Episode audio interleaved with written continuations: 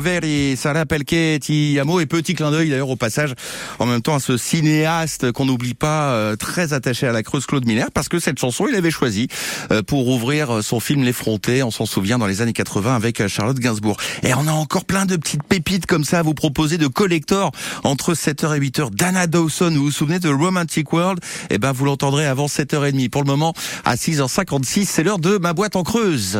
Ma boîte en Creuse avec la CCI. Et avec le directeur de la CCI comme chaque matin. Bonjour Philippe Dali. Bonjour Gaëtan. Le bien-être et la qualité de vie au travail, c'est un enjeu stratégique, vecteur d'engagement.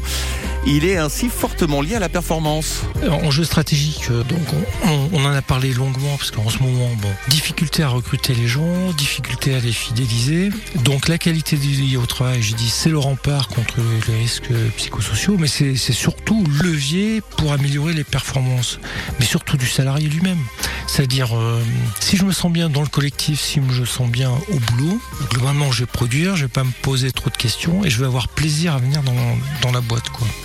Et donc, le retour que j'ai des chefs d'entreprise qui expriment l'expérience des, collaborateurs et par exemple par rapport au stress qu'ils peuvent ressentir, joue un rôle essentiel dans l'investissement qu'ils ont. Parce que le fait d'avoir des challenges forts dans la boîte, c'est stimulant. Hein mais c'est d'autant plus stimulant si vous avez un, un boss qui est euh, punchy, qui entraîne le collectif, qui, euh, qui vous motive.